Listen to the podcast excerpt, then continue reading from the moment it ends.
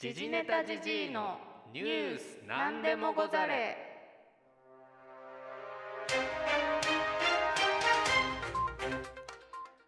この番組は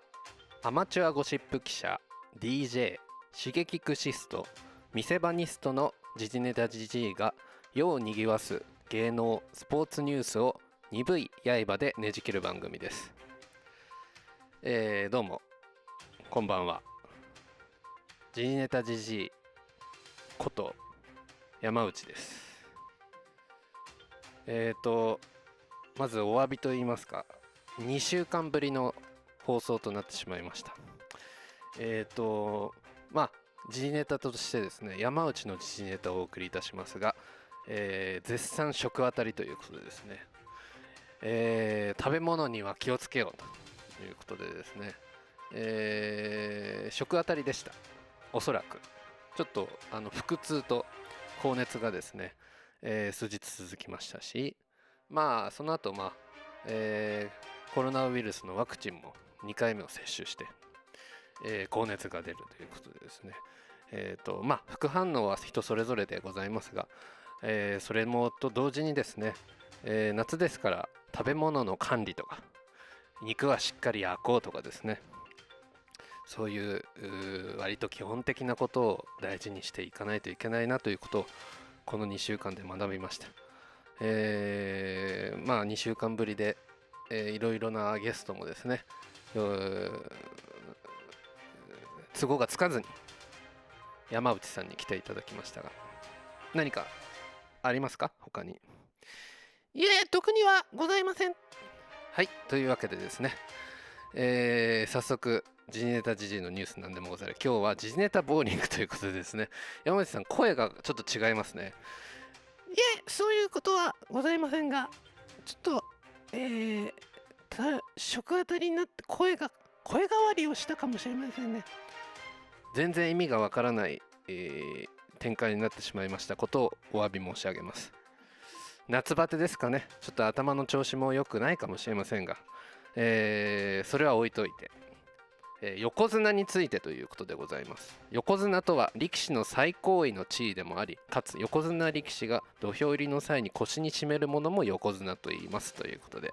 はいまああの綱も横綱というということで、まあ、横に巻く綱だから横綱ということなんでしょうかね。多分違うと思います。はい、えー、地位としての横綱。横綱の由来は諸説はっきりとはしていない。あちなみにこれ日本相撲協会の相撲用語集というですねコーナーに載っている横綱の説明でございます。諸説はっきりとはしておりませんと。自鎮をする時に綱を横、えー、腰に締めて、えー、地面を踏む儀式から生まれたとも言われておりますと。江戸時代から明治末期にかけてえー、明治末期までの横綱は横綱を締めて土俵入りをすることが認められた力士の称号であったということで、えー、これ日本相撲協会から推挙されるものではなく吉田吉田司家というこの行事の家元がありましてこのこの人この家元というか吉田司家というのはどうもですね、えー、15世紀から、えー、細川家に仕えて、えー、横綱の司、えー、相撲司家となって以来熊本にあって全国の力士行事を支配し横綱の免許を与えていた家元というのがあったそうでございます。昭和26年までその権限があってその以降日本相撲協会に譲られたということでですね結構あのこれ面白いなと思ったんですけれどもその吉田司家からこの人は横綱だという人,、えー、人を選ばれて、えー、横綱にという免許を与えられていたというそういうことがあったそうです。ですのでその当時、えー、横に相撲の最高位としては大関ということでその大関の中から横綱が選ばれていたという時代があったということです。ですので大関は陥落する可能性がありますから横綱が関脇に陥落したりすることもあったそうでございますね。はい、で、えー、初めて横綱土俵入りを行ったのは寛政元年1789年の第4代横綱谷風、えー、5代横綱小野川ということでございますが、はい、谷風とか小野川というのはその、えー、結構有名な、力士でしてこの谷風特にあのちょっとこの後品格の話もしますが品格のある、えー、伝説の横綱と言われて、えー、おりますが、えー、そういうことでございますね。はいそして、えーあと横綱に関しては土俵入りというものが行われます。えー、と幕内、えー重量に関しては、えー勢ぞろいしてこう順番にこう、えー一人一人名前が呼ばれて、えー土俵の上に上がって、えーこう手を挙げる。舞をするというあれ舞と言っていいのかな分かんないんですがするんですがよ横綱は横綱だけの土俵入りというものがあります。白縫い型と雲龍型というこの2が、えパターンがあります。雲流型はこうえー左手を腰に右手をお何ですかね、えー広げるという。形。白縫い型は両手を広げる形でございますが白縫い型が攻めの形で雲龍型が守りの形と言われております。ちなみに昔横綱に白縫いという横綱がいたんですけれどもこの人は雲龍型の土俵入りをしていたということですね。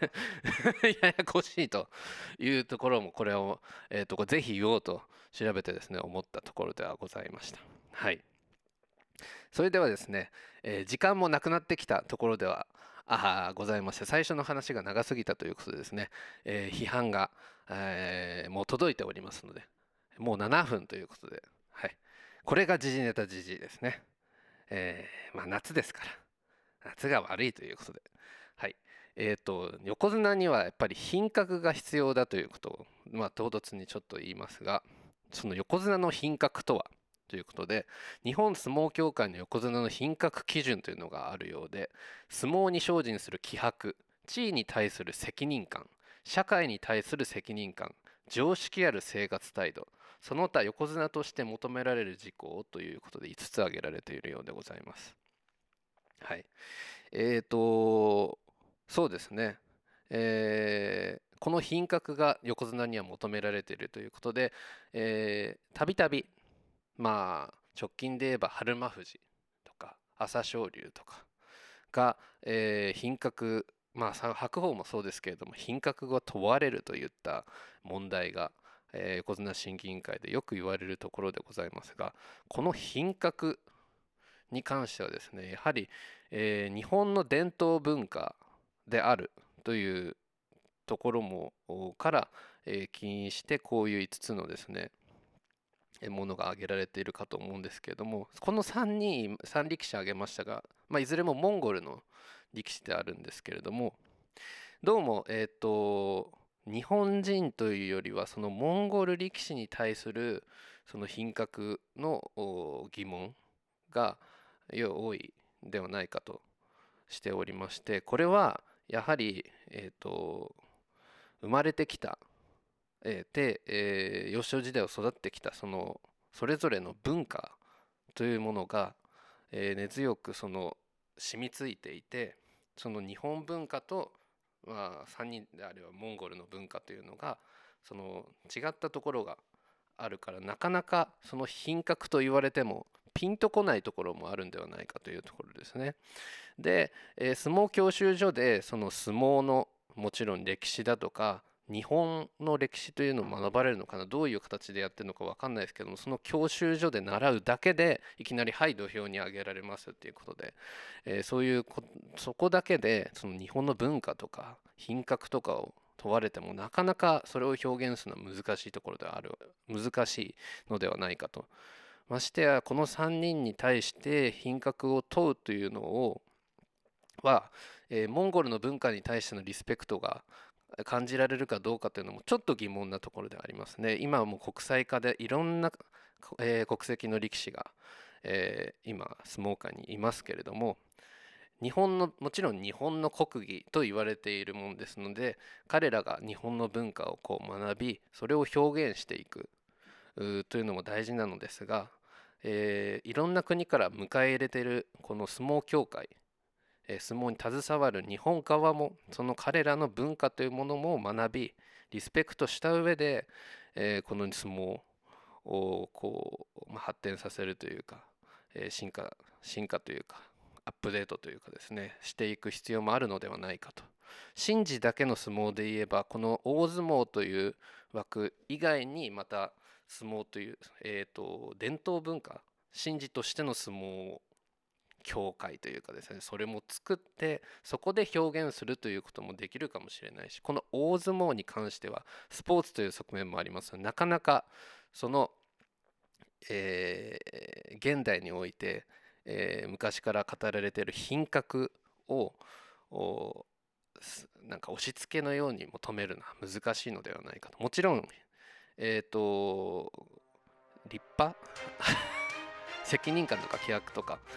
えー必要なのかもしれませんがそこはなかなか難しいとところではございますね。はい。ちょっと、えー話が回りくどくなり申し訳ございませんがちょっとですねいろいろモヤモヤとかこの横綱の品格について考えるにあたって私の中でもモヤモヤした点がありましたので、まあ、今後また機会があれば相撲砲弾とかもですねまた復活させていった時にまた続きとかを話して皆さんと議論できればいいかなとも思ったりしております。相撲キャラクターの皆さん ggntgg.everything.gmail.com に何か返信をください。えー、ぜひえー実はこういうことをやっていますと。か品格に対してこう思っているとかね。なんか話がよくわかんねえぞとかあればよろしくお願いいたします。それでは皆さん体に気をつけて食あたりに気をつけてさよならさよならさよなら。